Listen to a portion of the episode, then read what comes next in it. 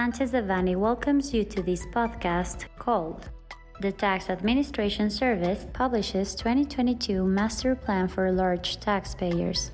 We remind you that this material is only informative and cannot be considered legal advice. For more information, please contact our lawyers directly. On April 17, 2022, the Tax Administration Service, SAT as per its acronym in Spanish, published the 2022 Master Plan for Large Taxpayers, whose objective is to increase the tax collection by the tax authority towards this sector of taxpayers through improvements in the audit processes. As indicated in the master plan itself, to date, the collection from audits of large taxpayers exceeds the previous administration in nominal terms. This is because in just three years, 86% of the collection obtained in the previous six year term has been reached.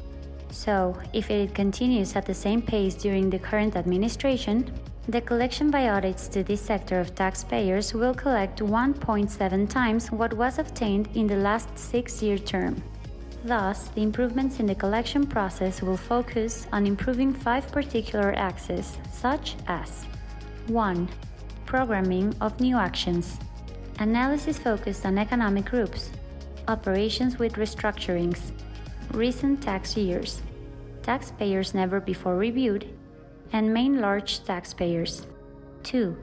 Strengthening of acts in process. Communicate solid observations to taxpayers promoting self correction. 3. Follow up. Follow up of lawsuits and revocation appeals avoid lawsuits and resolve revocation appeals by inviting self correction. 4. Audits to payments returns. Detect improper returns and execution legal actions to recover amounts owed. 5. Liquidations. Avoid liquidation processes and promote self correction.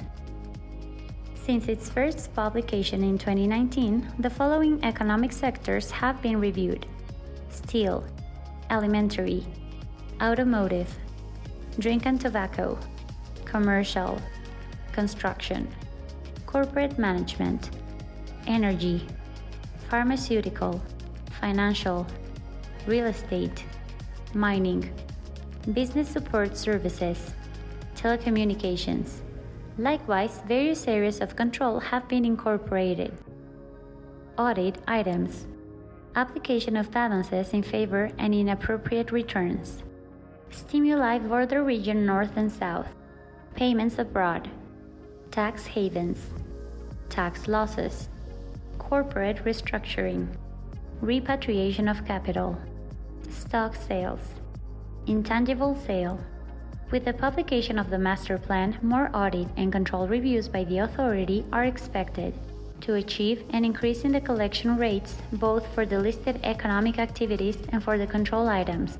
It is of the utmost importance that large taxpayers who are located in any of these sectors and or carry out activities cataloged in the concepts plan for review carry out exhaustive actions of integration of defense files to support their fiscal situation against possible audits by the SAT. Our team, specialized in tax practice, has extensive experience supporting clients in the integration of such defense files, audit processes, means of defense, and dispute resolution.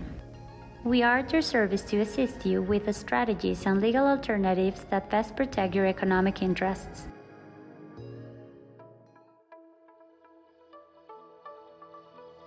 This content was prepared by Guillermo Villaseñor Tadeo, Luis Antonio González Flores, Pedro Ángel Palma Cruz, and Eduardo Barreira Reynoso Monterrubio, members of the Tax Practice Group. For any questions or comments on this material, please contact us directly or visit our website, sanchezdevanny.com.